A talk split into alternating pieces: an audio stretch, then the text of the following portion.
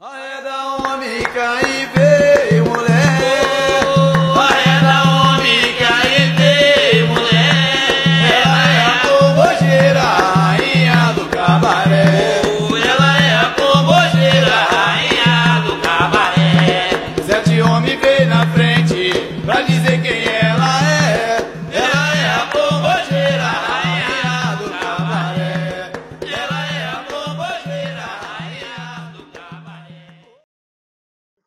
eu ia falar é que eu acho também que esse espírito comunitário acabou sumindo dos terreiros em geral por conta da ascensão da classe média dentro da religião, né?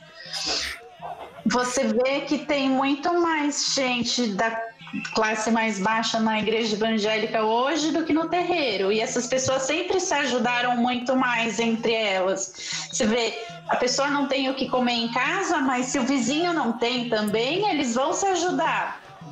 E aí agora você pega isso na classe média, média entre aspas, inclusive, e, e a pessoa vai estar fingindo que tem dinheiro, vai estar afundada em dívida, mas ela não vai ajudar ninguém, não vai pedir ajuda para ninguém e vai fingir que está super bem de vida. E eu acho que em relação a isso, que foi porque acabou um pouquinho esse espírito comunitário de ajuda, de acolhimento dentro dos terreiros. Você não precisa disso, né? Tá todo mundo ter, se todo mundo tem pelo menos os 50 pau para pagar um dos cursos, e quem que vai reclamar da, da cesta básica, né?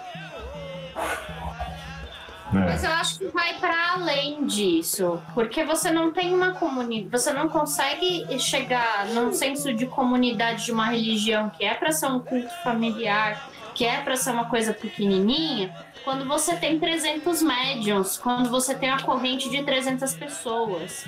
Se você olha para sua família hoje, quem você considera família? Quem você conhece de verdade? Quem é que você está realmente disposto a ajudar? Quem é que você é, acolhe de verdade dentro dessa família? É o teu círculo de, de dentro de casa?